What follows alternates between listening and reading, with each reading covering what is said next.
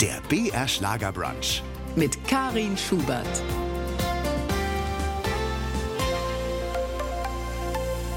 Es geht wieder los. Die Stimme, die zu meinem heutigen Gast im BR Schlagerbrunch gehört, kennen Sie alle.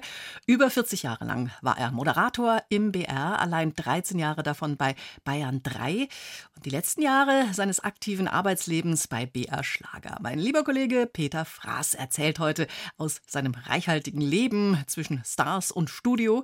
Willkommen im, naja, vertrauten Ambiente. Peter, hallo. Mhm, einen schönen Sonntagvormittag dir, liebe Karin, und natürlich allen BR Schlager Hörerinnen und Hörern. Ja, du bist uns ja aus dem Funkhaus in München zugeschaltet. BR Schlager sendet ja komplett aus Nürnberg, wo du auch die letzten Jahre äh, ja fast gewohnt hast eigentlich. Wo hast du derzeit deinen Lebensmittelpunkt? Der ist wieder zurück in München. Ich habe einen kleinen Ausflug gemacht als Franke nach Franken und das war 2015 nicht ganz so einfach für mich. Ich glaube, das geht jedem Menschen so, wenn er seinen Lebensinhalt äh, verändert und woanders wohnt und seine Freunde hoffentlich nicht verliert. Diese Angst hatte ich damals. Aber es ist alles wunderbar gekommen. Ihr habt mich unglaublich nett aufgenommen in Nürnberg und ich glaube, wir haben aus BR Schlager ein tolles Programm gemacht. Mhm, denke ich auch, ja. Die BR Schlager-Kollegen haben dich ja in deiner letzten Sendung äh, ganz schön überrascht, oder? Ja, also das war ja wirklich der Hammer. Ich sag's dir ehrlich, Karin, ich wusste gar nicht, wo oben und unten ist. Ich, ich glaubte gar nicht, dass ich live auf Sendung war. Plötzlich kommen da alle rein, was ja gar nicht erlaubt ist. Normalerweise ist ja alles hermetisch abgeschlossen. Du sitzt vor dem Mikrofon und, und plötzlich geht die Tür auf und alle stürmen rein und der Jürgen Lassauer sagt, Peter, geh mal weg von dem Platz, weg, weg, weg, weg du kannst dich da hinten hinsetzen. Und da, Jürgen, was ist denn los? Ist das jetzt live? habe ich gefragt. Ja. Und dann haben sie dir auch äh, ganz schön, äh, ja, nicht die Leviten gelesen, aber doch ein paar Sachen vorgespielt. Nein, gell? sie haben mir nicht die Leviten gelesen, ganz im Gegenteil. Es war eine, in Anführungszeichen, Huldigung der 45 Jahre. Aber sie haben sich sehr, sehr viel Mühe gemacht aus meiner Bayern 3 Zeit, aus meiner Bayern 1 Zeit, aus all diesen Jahren Schnipsel herauszufinden. Zum Beispiel die blaue Couch mit Veronika Ferres, da hatte ich schon gar nicht mehr dran gedacht. Oder dann auch so Aussagen, die ich noch wusste, an die ich mich noch erinnern konnte, aber die Stimme, und da haben mich seitdem auch viele drauf angesprochen, Peter, du hattest ja mal eine ganz andere Stimme. Das stimmt eigentlich nicht. Entweder habe ich am Abend zuvor den ein oder anderen gehoben, und, weil meine Stimme ist eigentlich verhältnismäßig noch für, für einen Rentner ist sie noch sehr, sehr jung und lebendig und sie hat sich in diesen vielen Jahren auch nicht verändert. Aber damals bei dieser Bayern 3 Moderation, ich habe ja jahrelang die Hitkiste auch moderiert, da war ich selbst überrascht, dass ich das war. Wie geht's dir denn jetzt eigentlich in deinem jungen Rentnerleben? Eigentlich geht's mir sehr, sehr gut. Ich habe viele Aufgaben, viele Sachen, die liegen geblieben sind, auf dem Schreibtisch, aber auch sonst wo. Und die arbeite ich jetzt auf. Ich bin sehr viel verreist seit dem 1. Mai. Ja, offiziell bin ich ja seit 1. Mai im Ruhestand, durfte aber dann nochmal im August, Anfang August, die drei Sendungen machen. Was für mich eigentlich eine richtige Befreiung war, so war das Ende, das Offizielle im Mai, äh, nicht der abrupte Absturz sozusagen. Das finde ich immer nicht schön schön, wenn man gestern noch richtig im Saft war und am nächsten Tag dann ciao Bussi, das war's und dann äh, ich konnte noch mal kommen und so war das für mich eigentlich ein sehr sehr schöner harmonischer Abschluss mhm. und äh, nee, mir fehlt momentan nichts. Ich bin jetzt ins Funkhaus gerade reingegangen, habe gedacht, Mensch, da warst du ja auch über 35 Jahre. Das ist schade, dass dass man äh, nach so einer langen Zeit eigentlich nicht weitermachen kann. Das ist ganz komisch. Es wird jedem so gehen. Diese 45 Jahre sind wie im Flug vergangen. Und es war halt so viel drin. Es waren so viele Sendungen. Es waren ja über 10.000 Sendungen und Beiträge. Hm. Aber irgendwann ist auch mal Schluss und dann kommen wieder neue hm. Dinge und auf die freue ich mich. Der Peter Fraß, den wir vom Mikrofon und aus dem Fernsehen kennen, das ist ja ein sehr sympathischer und ruhiger Mensch. Gibt es eigentlich Situationen, in denen du auch mal so richtig ausflippen kannst? Oder zumindest nervös, nervös Naja, Karin, ich bin Stier vom Sternkreiszeichen. Ah. Gebe wenig auf so Horoskope, aber muss sagen, der Stier ist wirklich so, wie ich auch bin. Ich bin geduldig, bin ein sehr genießerischer Mensch, bin eigentlich sehr ruhig, lange Zeit, aber wenn dann ein Punkt kommt, das ist wie dieser berühmte Tropfen, der dann das Ganze zum Überlaufen bringt. Dann kann ich wirklich explodieren, dass ich mich oft in meinem Leben schon entschuldigt habe nachher. Ob auf der Straße, im Straßenverkehr oder aber auch zu Hause privat bei den Kindern. Dann sage ich immer, Kinder, ich muss noch mal was sagen, es tut mir jetzt wirklich leid, aber das hat mir so gestunken und da ist der Stier explosiv. Du hast dich ja bis zum Schluss fast eigentlich zerrissen vor lauter Arbeit. Auf wie vielen Hochzeiten hast du da zeitweise gleichzeitig getanzt? Ich sage das ehrlich, Karin, die letzten sieben, acht Jahre waren mehr oder weniger betreutes Moderieren. Da habe ich nicht mehr so viel gemacht. Das könnte ich jedem empfehlen, der so langsam sein Arbeitsleben ausgleiten lassen will. Äh, der sollte ein bisschen kürzer treten, weil es dann am Schluss eben, wie vorhin schon erwähnt, nicht so abrupt ist. Mhm. Das hängt natürlich auch von den Umständen ab. Der BR hat mir die Möglichkeit gegeben, weg von München hin zu Nürnberg und da gab es eben nur die in Anführungszeichen nur die BR-Schlageraufgabe. Früher in München, äh, Karin, das kannst du gar nicht vorstellen, ich habe für vier, fünf Abteilungen hier im Haus gearbeitet, was heute auch nicht mehr so geht. Aber ähm, da war es im Fernsehen, da war es die Wirtschaftsabteilung, dann war ich Ansager, dann habe ich Bayern im Ersten moderiert, dann gab es eine Reihe Werkbesuch, die mir viel, viel Spaß gemacht hat. Wie gesagt, im BR-Fernsehen, da bin ich auch sehr viel rumgekommen und das hat mir Spaß gemacht. Zum Beispiel ein Kloster als Wirtschaftsunternehmen mal zu beleuchten. Da konnte ich mein Wirtschaftsstudium auch gut einsetzen. Ha, aber gehen wir doch noch mal zurück zu den Wurzeln. Peter, du bist in Oberfranken aufgewachsen, in Turnau. Das ist ja eigentlich eine idyllische Gemeinde. Ich könnte mir vorstellen, Du warst ein sehr braves Kind? Ich war ein sehr schüchternes Kind. Ich war wirklich so schüchtern, dass mich das selbst dann in den Jahren später als Heranwachsender genervt hat. Also wenn's, das gab's ja früher, wenn wir in die Metzgerei in Turnau gegangen sind, meine Mutter und ich, ich war vielleicht fünf, sechs Jahre alt, dann gab's auch immer so ein Radelwurst, hieß das, also so eine Gelbwurst. Und ich war immer am Rockzipfel meiner Mutter, aber hinter ihr. Ich, ich, ich war wirklich schüchtern. Und es war eine sehr, sehr schöne, behütete Zeit in einem einem Ort, der in den letzten Jahren unglaublich aufblüht, damals sehr ich würde fast sagen, Dornröschenmäßig dahin dämmerte. Tornau hat ein wunderbares Schloss, eine der größten Schlossanlagen in Franken. Und Tornau war verschlafen. Sagt verschlafen. Man doch, es war ja. wirklich hm. verschlafen. Es gab die Vereine. Mein Vater war da auch sehr aktiv im Schützenverein, im Sportverein oder im Gesangsverein. Er war da der Vorsitzende. Und das war so die Gemeinschaft. Und meine Mutter, die war Flüchtling und für sie war es immer schwierig, sich in diesem Tornau zu integrieren, weil die anderen halt schon in den Kriegszeiten befreundet waren und sie kam da als neue Frau dahin.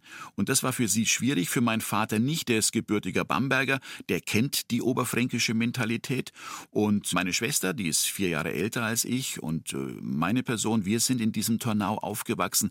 Und das war alles sehr, sehr behütet damals. Mhm. Und ich bin auch heute noch diesem Ort sehr, sehr verbunden. Ich werde auch am Ende meines Lebens wahrscheinlich dort meine letzte Ruhestätte finden. Ja, Heimat, ne? Das ist so ein Begriff, ja. aber, aber es gibt ihn wirklich, diesen mhm. Ort, wo, wo man auch gerne wieder zurückkommt und der einem so eine Stabilität fürs ganze Leben gibt. Ja, absolut. Dein Vater war ja Bezirksmontagemeister. Mhm. Äh, welchen Einfluss hatte das auf das Familienleben? Naja, der war wie jetzt so bei einer großen äh, Stromfirma, war er damals bei einer kleineren Stromfirma, hatte zehn Leute unter sich und äh, das war eine andere Zeit, weil wenn da mal ein schweres Gewitter kam und äh, mussten die ausrücken, weil äh, Ihr als Kinder? Nein, wir nicht wir als Kinder, sondern die, die Arbeiter da ja, mussten okay. ausrücken, weil natürlich bei den Bauern auf dem Land, das war ein großes Gebiet, die Melkmaschinen ausgefallen waren, der Strom war nicht mehr da. Meine Mutter hatte schon immer Kerzen am Telefon, weil sie musste dann die Anrufe entgegennehmen und sagen, ja, die Männer sind schon draußen, die werden das schon wieder beheben. Und das ist ja damals nicht einfach gewesen. Sowas habe ich jetzt in den letzten Jahren, so Blackouts, äh, ja nie mehr erlebt. Aber das hatten wir damals ständig. Und äh, dann wurde am nächsten Tag wieder, weil alles gut gelaufen ist, kamen alle zusammen und haben um Schafkopf gespielt gespielt. Es war schon so eine Gemeinschaft, die ich auch in meinem Leben immer wieder gesucht habe. Ich habe sehr, sehr viele Freunde, das darf ich mhm. sagen, und sehr gute Freunde und verschiedene Möglichkeiten, eben den Ruhestand gar nicht langweilig werden zu lassen. Behütete Kindheit, das ist wirklich schön. Äh, stimmt's, dass du auf derselben Schule wie Tommy Gottschalk warst? Naja, ich habe da in Turnau die Volksschule, wie das damals noch hieß, gemacht, vier Jahre und durfte dann, das war auch sehr, sehr schwierig, äh, als einer von zweien aufs Gymnasium. Da gab es noch die Eisenbahnlinie von Kulmbach über Tornau nach Bayreuth. Und da sind wir dann immer mit dem Zug gefahren. Und ich war in der fünften Klasse. Das sehe ich heute noch. Und Tommy war, glaube ich, Schulsprecher. Und wir kamen alle zusammen und da sehe ich den langen Blonden, der ist mir damals äh, zum ersten Mal aufgefallen und später haben wir uns dann öfters getroffen. Ja, es ist richtig. Er ist mhm. in äh, Kulmbach aufs Gymnasium, aufs Markgraf Georg Friedrich Gymnasium gegangen, so wie ich auch. Aber Thomas machte damals schon einfach ein bisschen Musik in den Diskotheken, die es damals noch gab. Und so kannte man ihn. Der Fritz war ja auch schon Gast hier im BR Schlagerbrunch, hat ja seine Kindheit überwiegend in Erlangen verbracht. Liegen da nicht auch die Wurzeln deiner Familie? Ja, meine Familie äh, väterlicher Seite muss in der Erlanger Ecke aufgewachsen sein, denn ich habe mich ja immer gefragt, wo kommt denn dieser Name her? Und ich glaube schon, dass das äh, mit dem Hugenottischen zu tun hat, weil man hat ja die Handwerker, die ja in Frankreich vertrieben wurden, dann in Erlangen angesiedelt. Und es könnte schon sein, dass der Name da aus dem Französischen gekommen ist. Ein Professor, ein Namensforscher hat mir das letzte Mal gesagt, nee, nee, nee, nee, nee, nee, nee. Sie müssen damit leben, dass das wirklich vom Essen kommt. Haben Sie einen Bauch, Herr Fraß? Da musste ich natürlich das zugeben, obwohl er mich nicht gesehen hat, weil die acht Jahre in Nürnberg, Karin. Das okay. verrate ich dir jetzt. Da habe ich ein bisschen zugelegt. Das so ist einfach, ja, es, ist, es sind die Bratwürste die auch in Kulmbach oder in Coburg oder in Bayreuth. Ich, ich liebe das, bei einem Bierchen mit den Leuten zu reden.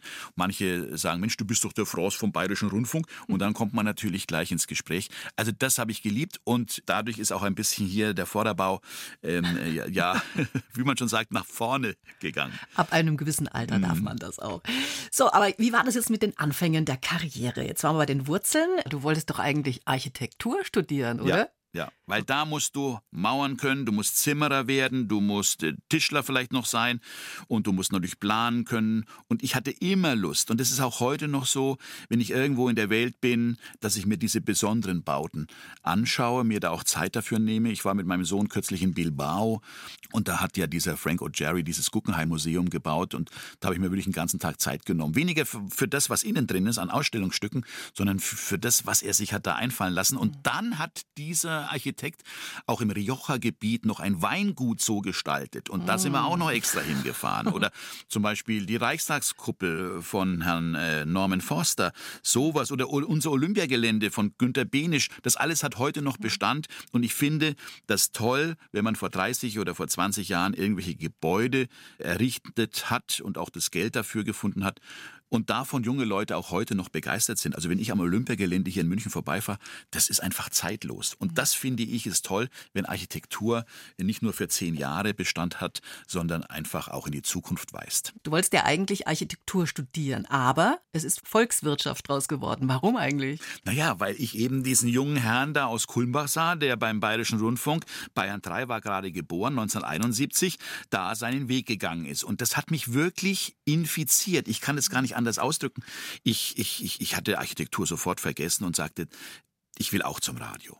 Und da muss man sagen, ich habe ja früher schon, bevor irgendwas mit Gottschalk war, bin ich mit dem Fahrrad durch Tornau gefahren und hatte so einen alten Radiokondensator vorne hingeklebt mit schwarzem Isolierband und habe dann immer reingesprochen, hallo, hallo, hier ist Peter France und also ich hatte ich hatte auch schon früher Moderationen gemacht bei Freizeiten. Irgendwo liegt das in mir drin und mein Vater und mein Großvater besonders, die waren auch in diese Richtung. Mein Großvater war Faschingsprinz, mein Vater hat Reden geschwungen in den Vereinen. Also ich glaube, das liegt ein bisschen in meinen Genen. Und nun war ich in einem Zwiespalt. Also eigentlich Architektur, aber ich muss nach München. Das habe ich gemerkt. Ich habe Tommy dann in Kulmbach in einer Diskothek mal getroffen, auf der Toilette. und, und, ja, ja, das sehe ich heute noch und sage, äh, Thomas, ich würde auch gern zum Bayerischen Rundfunk. Die Begeisterung bei ihm war dann nie so groß. Das ist aber verständlich, weil man will ja, wenn man dann aus der Provinz kommt, nicht wieder jemanden zweiten auch den Weg bereiten aus ja. Kulmbach. Aber er hat mir dann einige Tipps gegeben. Nur diese Wege haben nicht zum Ergebnis geführt. Und als ich dann sah, dass ich nach München muss, dann muss ich eben was studieren, was ich mit meinem Notendurchschnitt auch schaffen kann. Ich hatte 2,6, da stehe ich auch dazu, gar nicht so schlecht, mhm. aber BWL war damals mit dem Numerus Clausus behaftet und da habe ich das knapp nicht geschafft und dadurch kam ich zur Volkswirtschaft. Das muss man sich mal vorstellen. Ich, der in Mathe in Kulmbach nicht die größte Leuchte war, das darf ich so sagen. Ja. Meine Schulaufgaben wurden immer am Ende rausgegeben, dann kann man sich die Note vorstellen. War dann bei einem Studium gelandet, wo es ja nur um mathematische Dinge, um Kurvendiskussionen geht. Aber ich habe das geschafft, mit dem zweiten Standbein Bayerischer Rundfunk, weil ich kam ja dann schon 1978 in dieses Haus. Und das war natürlich damals ein Riesenglück. Ja, Peter, wie war das in der Nacht, in der du die Arnulfstraße in München rauf und runter gelaufen bist? Das ist wirklich kein Witz. Ich war ja dann in München gelandet. Das war nicht so einfach. In einem äh, Gesellenhaus, da haben wir ein Zimmerchen bekommen. Da hat sich meine Mutter sehr dafür eingesetzt. Und wir hatten das Telefon auf dem Gang, die Duschen im Keller und ich war wie bei Spitzweg unterm Dach. Das waren elf Quadratmeter und das war natürlich als äh, Tornauer in München zunächst mal langweilig. Ich war im Audi Max gesessen und dachte, wo werde ich denn mit diesem Studium landen?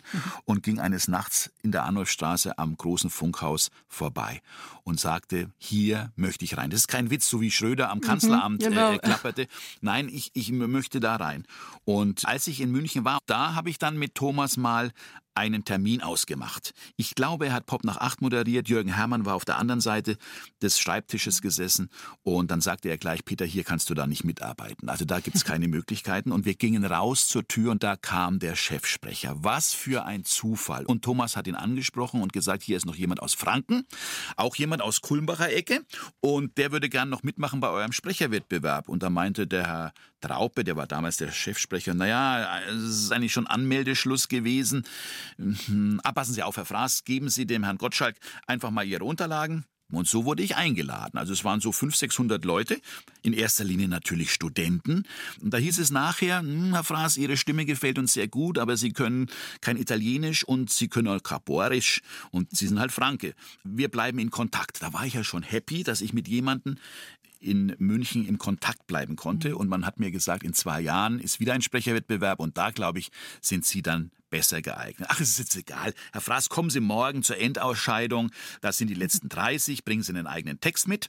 Bin nach Hause in dieses kleine Zimmerchen gegangen und habe mir aus einer Geo-Zeitschrift, habe ich mir, glaube ich, was über Eskimos rausgerissen, habe das zehnmal durchgelesen und kam dann überhaupt nicht aufgeregt als erster dieser 30 Leute wieder ins Studio, großes Gremium, fünf Leute und dann fragte man mich, Herr Fraß, wie ging es Ihnen denn heute? Ach, ich bin gar nicht aufgeregt, weil Sie sagten ja, in zwei Jahren ist es dann erst soweit und äh, naja, jetzt warten Sie mal ab, es kommen ja noch 29 Bewerberinnen und Bewerber nach Ihnen. Ja, und äh, ich war im Skiurlaub, werde es nie vergessen, komme in das Zimmer, die Post wurde mir immer ins Zimmer gelegt und da lag der Brief und da habe ich ihn aufgemacht, Herr Fraß, Sie sind eingeladen zum so und so vielten Sprecherwettbewerb, was mit einer halbjährigen Ausbildung verbunden war. Mhm. Ich laufe sofort die Treppe runter, gehe im Lehl da in das Telefonhäuschen, rufe meine Mutter an und sage, du Mutti, ich habe im Lotto gewonnen oder so ähnlich. Und dann haben wir natürlich darüber gesprochen und es war, es war ein Riesenglück. Ja, es war ein Riesenglück. Und deswegen sage ich allen jungen Leuten, die jetzt zuhören, immer alles versuchen. Das war immer mein Motto. Versuch alles. Es wird nicht alles klappen. Aber wer nicht versucht, der kann nicht weiterkommen. Aber man braucht natürlich auch ein paar Voraussetzungen und das ist natürlich auch deine Stimme, muss man schon sagen. Ne? Ja, aber also, da, dafür kann ich ja nichts. Ja, das ist ja schön.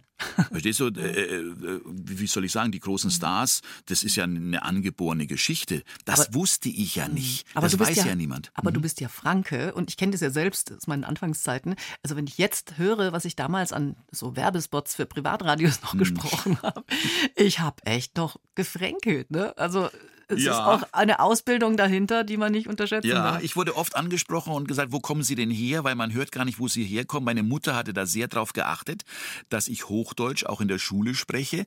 Aber auf der anderen Seite wurde ich auch wieder oft gefragt, sagen Sie mal, Sie sind doch irgendwo aus dem Fränkischen, gell? Sie sind doch mal Ich merke das ja selber nicht, wie du mhm. es selbst auch nicht so merkst. Aber man hört es nach außen schon. Es ist eine süddeutsche Stimme, habe ich immer gesagt.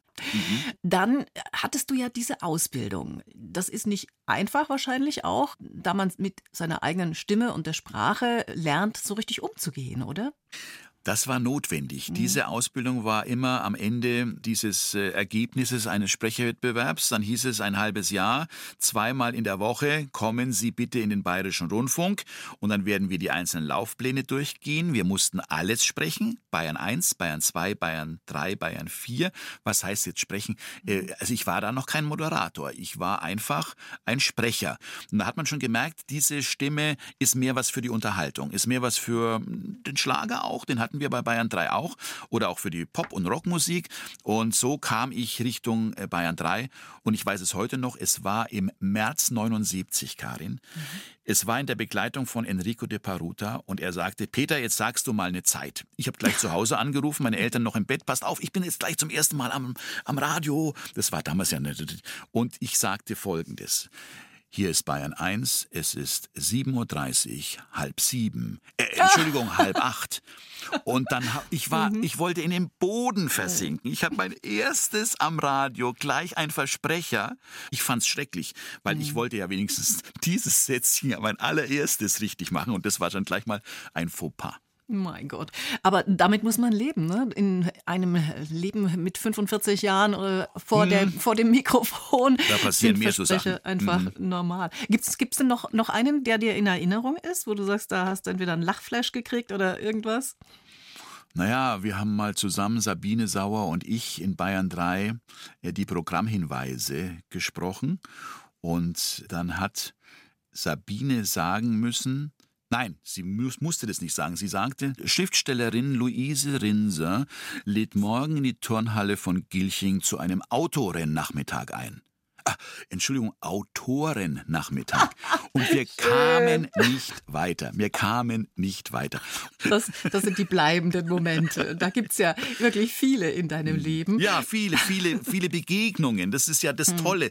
Ich konnte ja so viele Stars. Ich habe äh, einmal eine Sendung gemacht, Roman im Radio, und durfte immer die, die Einführungssendung machen. Und da musste ich zu den Stars selber hin. Äh, zum Beispiel in Gräfelfing wohnte Horst Tappert. Wir kennen ihn ja alle als Derek. Und ich klingel klingelte eines frühen Morgens und hatte den Termin bei ihm und da schaute ein Mann mit äh, blankem Kopf raus und ich sagte, ich habe bei Horst Tappert heute ein Interview. Ja, ja, ja, wer sind Sie denn? Sag ich, ich bin der Peter Fraß vom Bayerischen Rundfunk. Ja, ja. Und ich dachte, wer ist denn das? Vielleicht ist es der Pförtner oder ist es der Hausmeister. Oh, kommen Sie mal rein, junger Mann. Und dann war er das selber. Er hatte ja ein Toupet getragen. Ja, ja, ich erkannte ihn gar nicht. Dann sehe ich das heute noch, dieses Wohnzimmer. Das war großartig mit so, mit so Teppichen, weißt du, mit so alten Eisbären, wo die Köpfe noch, du, du, du weißt, wo man. Ja, ja, ja. ja, ja. Und dann war überall so Nippes und da habe ich ein Interview gemacht. Und gar nicht weit weg wohnte Gustl Bayerhammer. Und Herr Fraß sagte seine Frau, äh, warten Sie bitte noch ein bisschen im Wohnzimmer. Mein Mann macht gerade eine Kostümanprobe. Naja, ich warte, darf ich Ihnen was anbieten? Ja, so ja, ein Wasser. Und da habe ich dann Wasser getrunken. Es dauerte und dauerte und plötzlich geht die Tür auf und da kommt Gustl Bayerhammer in seiner ganzen Fülle mit einer Mönchskutte, kam rein. Ah, junger Mann, Sie wollen ja ein Interview, ein Interview machen für Roman im Radio. Und das waren so Momente, oh, das werde ich nie vergessen. Da gibt es aber noch sehr viele andere auch. Oder mit Katharina Valente, die, die einfach so unkompliziert und nett war. Weißt du, das sind so Stars die möchte ich nicht missen. Aber ich muss noch was aus Nürnberg erzählen. Ich habe mal, wir hatten doch, wenn du dich erinnerst, äh, Lieder aus einem Park oder so. Da gab es früher im, im, im Studiopark von Nürnberg gab es immer ein Sommerfest. Lieder im Zelt oder so. Ja, ja, so ja, ähnlich, ja, genau. genau. Und ich durfte das mit einem Schweizer Kollegen auch fürs Schweizer Radio moderieren und fahre dann ins Hotel zurück und da geht bei uns Herr Pforte Vico Toriani. So ganz allein und da halte ich an und sage, Herr Toriani, wo müssen Sie denn hin? Ja, in die Innenstadt in Nürnberg, da ist mein Hotel. Steigen Sie ein. Und dann sind wir da zusammen in die Innenstadt gefahren. Und das sind so Momente, neben dem Sprechen, neben dem Ansagen, neben dem Präsentieren, die möchte ich nicht missen. Das muss ich echt sagen. Verschwimmen da nicht die Erinnerungen, wenn nee, man so nicht. viele Menschen. Nee, überhaupt nicht. Das war natürlich äh, damals Tommy geschuldet. Der brachte ja wirklich jeden großen Weltstar in sein kleines Studio.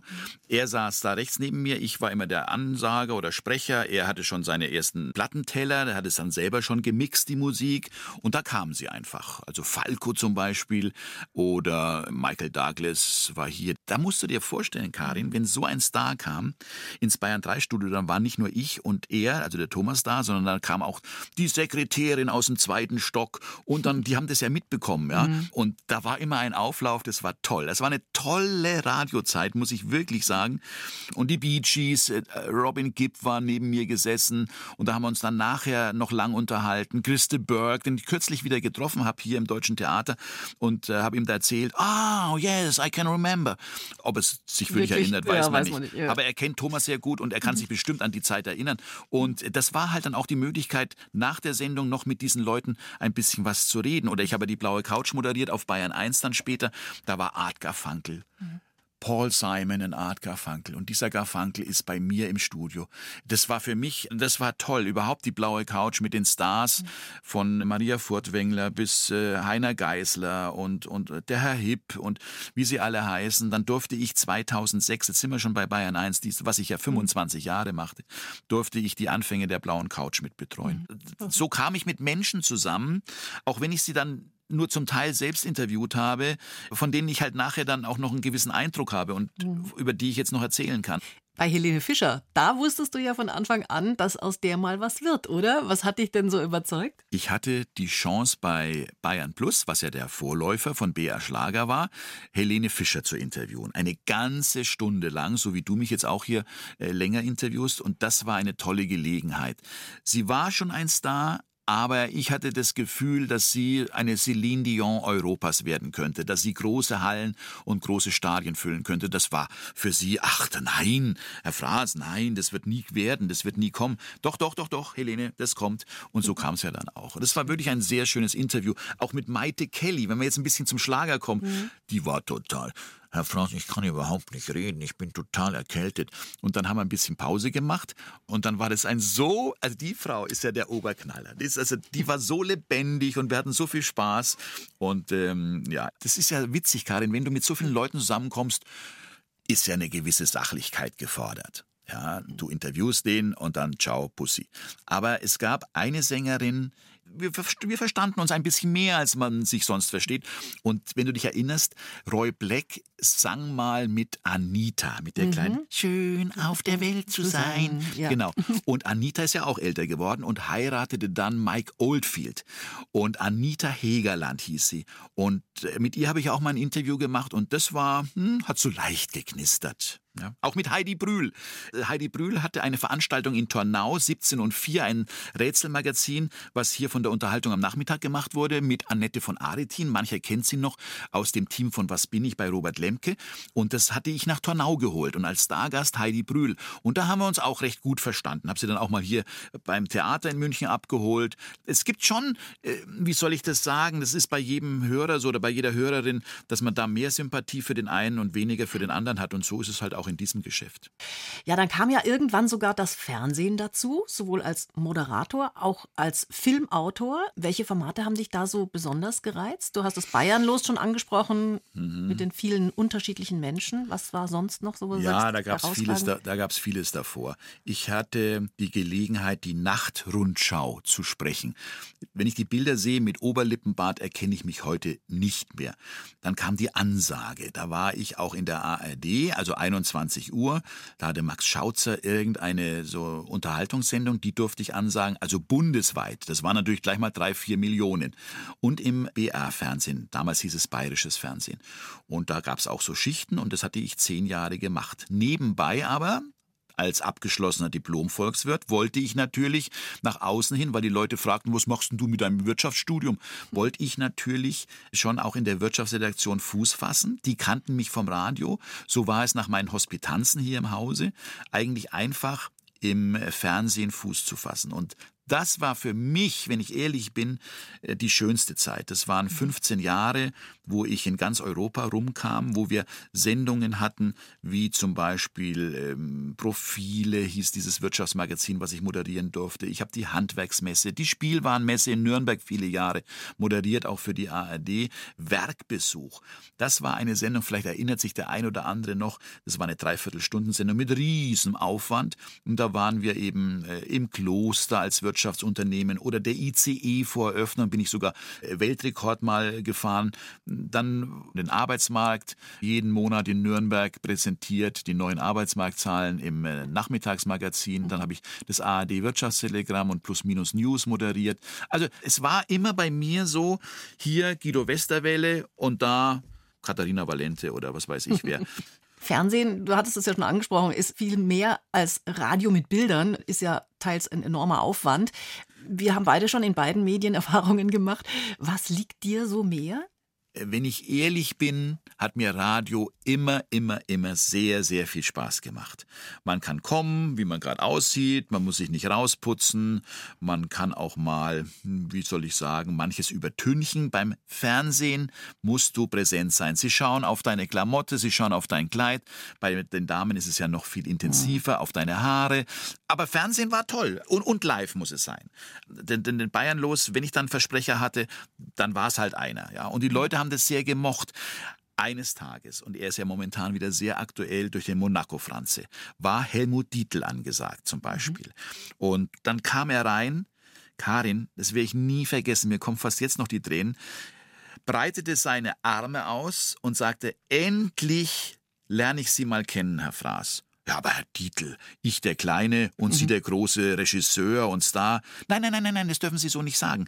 Weil in Ihrer Sendung, die schaue ich mir fast immer an, wenn es möglich ist, ist eben der Arrogante, ist der Schnösel, ist der Normale, ist mhm. das arme kleine Mütterchen. Alle haben da eine Chance. Und da hat er vielleicht auch einen Teil seiner, seiner Charaktere herausgefunden. Weißt du, das, ah, er hat ja immer Leute beobachtet. Mhm. Und das hat ihm sehr gut gefallen. Und äh, ja, also das war eine gute Zeit.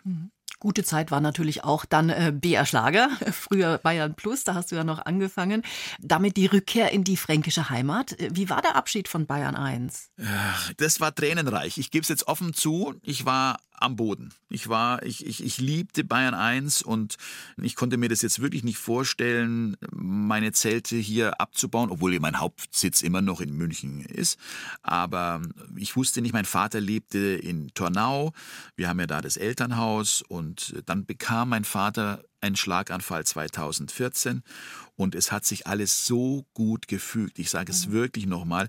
Ich hätte sowieso öfters zu ihm fahren müssen. So konnte ich jetzt vormittags von 10 bis 14 äh, Uhr die Sendung machen in Nürnberg, habe mich da wirklich drauf gefreut, bin da von München angefahren und bin dann immer weiter gefahren nach der Sendung nach Tornau und dann haben wir abends auch mal essen gehen können. Und das waren vier Jahre, die ich äh, mit ihm noch verbringen konnte bis 2019. Und als er dann verstorben ist, konnte ich das Haus umbauen. Also es waren noch einmal vier Jahre, wo ich in Nürnberg meine BR-Schlagersendung gemacht habe. Und abends war ich an der Säge oder irgendwie am, am, am im Malereimer. Mhm, und da kommt die Liebe zur Architektur ja, wieder raus, oder? Der, ja, genau so, Karin. Da hat sich der Kreis wieder geschlossen. Ich habe das geliebt, dieses Haus umzubauen. Und das habe ich wirklich sehr, sehr schön gemacht. Und ja, und ich fühle mich da auch wieder wohl. Ich habe dann mein Elternhaus dem Ganzen einen neuen Anstrich verpasst. Du hast dich und deine Familie ja immer aus der Klatschpresse rausgehalten. Mhm. War das rückblickend ein kluger Schachzug? Ja, das war's.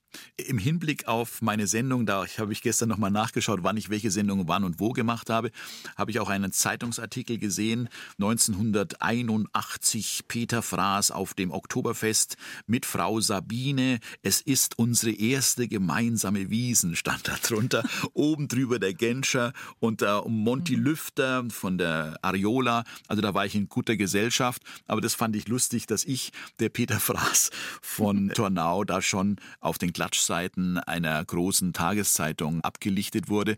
Aber da war ich nicht so scharf drauf. Das ist komisch. Ich habe mich gefreut, wenn mich die Leute am Viktualienmarkt angesprochen haben. Oft Karin mehr auf die Stimme angesprochen haben. Mhm. Viele wussten gar nicht, ist der das jetzt? Irgendwo kenne ich, das ist ein Schauspieler, gell? Irgendwo kenne ich den her. Ah, oh, da fällt mir ein in Berchtesgaden. Ich gehe da entlang, wir haben da Freunde, waren da oft. Plötzlich mit quietschenden Reifen hält ein Auto links am Gehsteig von mir, der Mann springt raus, geht auf zehn Zentimeter an meine Nase ran und schaut sich mein Gesicht an und sagt, ich wollte nur wissen, ob Sie es sind. ja, das ja, ist, ist nicht, ähnlich mir auch schon passiert. Und dann geht er wieder in sein Auto und fährt weiter. ja. Es ist unfassbar. Also was man da erlebt, da habe ich gesehen, ja. wenn du ein Superstar bist, das ist ja nervig. Du liebst es einerseits, dass du erkannt wirst, auf der anderen Seite musst du dich wirklich abschotten. Mhm. Dein Sohn ist ja irgendwie dann doch in deine Fußstapfen sogar ja, getreten. Ja, den hat ne? es irgendwie infiziert und er hat Medienmanagement studiert. Das wusste ich wirklich nicht. Das hat er mir nicht erzählt. Und ich glaube, dass er in irgendeine Richtung, ich hatte sie hier mal am Kinderfunk äh, angemeldet, jetzt, Sie sollten mal, dass die Stimmen getestet werden, mhm. weil man muss das mal sehen, ob das eine Radiostimme ist. Mhm. Da hat aber meine Tochter und auch mein Sohn eigentlich dann äh, nicht die richtigen Stimmen dafür. Aber mein Sohn wollte irgendwas in diese Richtung machen, aber was, was der Papa nicht kann. Und das ist ganz wichtig, weil wenn man Schauspieler ist und dann wird man als Sohn Schauspieler, dann wird man immer mit dem Papa verglichen. Ich habe ja Hardy Krüger Senior, also den großen Hardy Krüger hier mal interviewt und später mal den Hardy Krüger Junior. Das ist halt immer, du stehst im Schatten deines Vaters. Und das tut mein Sohn eigentlich nicht. Er ist Influencer. Er macht das sehr gut. Er hat auch eine Arbeit über dieses Influencer-Marketing geschrieben im Studium. Also er kennt sich da gut aus und ich verreise mit ihm, weil man braucht ja jemanden, der ihn aufnimmt. Oh, und da haben wir tolle, na, da muss ich wirklich sagen, da haben wir tolle Momente zusammen gemacht und wir streiten uns dann auch manchmal, weil ich sehe das ja durch meine Fernseharbeit oft anders als er. Er sagt, Papa, mhm. so geht es nicht. Das wollen die nicht sehen, wie du das machst. Das ist zu langweilig. Das sind nur 10 Sekunden Reels. ja, ja. Und da mhm. komme ich auch ein bisschen in diese neue Welt Welt und das hält mich auch jung. Du hast auch eine Tochter, die wollte ja sogar mal in den Eventbereich, aber äh, was hat sie umgestimmt, dass sie dann Kinderkrankenschwester geworden ist? Es ist eine heiße Geschichte. Ich habe sie gestern erst wieder getroffen. Ja, sie hat äh, am Ende dann doch einen ganz anderen Weg eingeschlagen und er hat uns eröffnet, sie möchte noch mal eine Ausbildung machen, drei Jahre Kinderkrankenschwester am Herzzentrum und das hat sie jetzt vor zwei, drei Wochen auch abgeschlossen mit Bestnote, mit Staatsauszeichnung. Und ich wünsche ihr da wirklich viel, viel Glück. Es ist ein harter Weg. Deine Frau ist ja Oberstudienrätin mhm. für Berufsschulen im Gastrobereich. Mhm. Ihr kennt euch ja schon aus Kulmbacher Zeiten. Ja, ja, ich habe sie in Kulmbach ja. kennengelernt. Hast ja. du als Experte noch so einen Tipp, wie man die Liebe so lange frisch hält?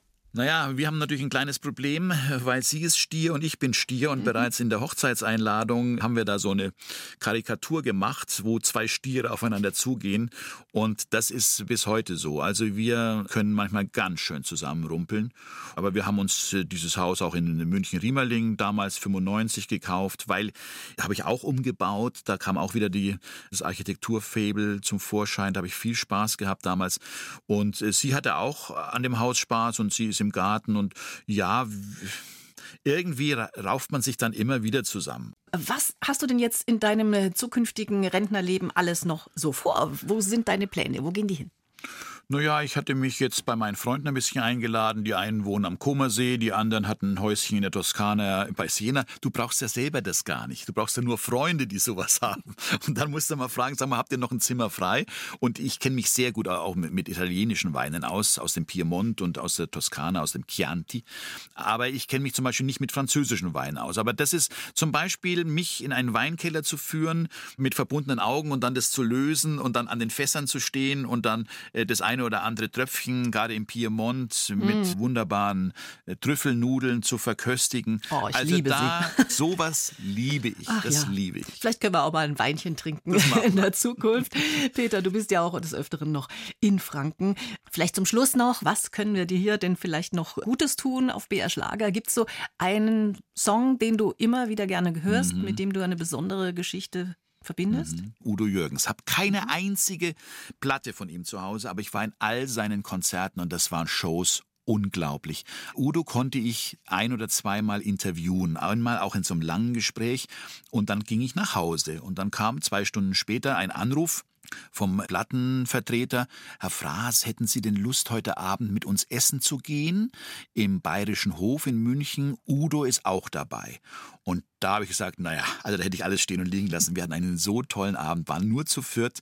Und das werde ich meinen Lebtag nicht vergessen. Und seine Musik hat mich immer wieder begleitet. Und den Titel Ich würde es wieder tun, das ist ein Titel, der auf mein Leben so passt wie wahrscheinlich auf seins. Man muss die Dinge mit Liebe machen und mit Leidenschaft und ich habe Radio und auch Fernsehen wirklich mit Leidenschaft gemacht und ich habe die Menschen da geliebt, die ich getroffen habe. Vielleicht nicht alle, aber die meisten und äh, das war eine richtig, richtig gute Zeit. Dann spielen wir doch diesen Titel zum Schluss, passend auf dein Leben. Peter Fraß im BR Schlager Brunch. Es war mir eine große Freude. Ja, alles Gute für deinen Unruhestand. Und wenn es dir langweilig ist, kannst du mal vorbeischauen, ne? auf ein Gläschen ein paar Anekdoten erzählen. Ja, bei mir ist es ja nicht langweilig. ja. so, natürlich. Danke dir, Karin. Vielen herzlichen Dank. Und ich wünsche allen BR Schlagerhörerinnen und Hörern eine schöne Zeit. Und es war mir eine Ehre, für Sie da zu sein. Und ich möchte mich hier nochmal bedanken für die vielen Zuschriften, die ich wirklich bekommen habe, die Reaktionen. Mensch, Herr Fraß, es kann doch nicht sein, Sie haben mich immer begleitet, wenn ich in Urlaub gefahren bin und das war eine Stimme über 45 Jahre. Das ist wirklich so. Ich habe mich da irgendwo bei den Menschen ein bisschen eingeprägt. BR Schlager. Der BR Schlager Brunch. Jeden Sonntag von 10 bis 12 Uhr auf BR Schlager.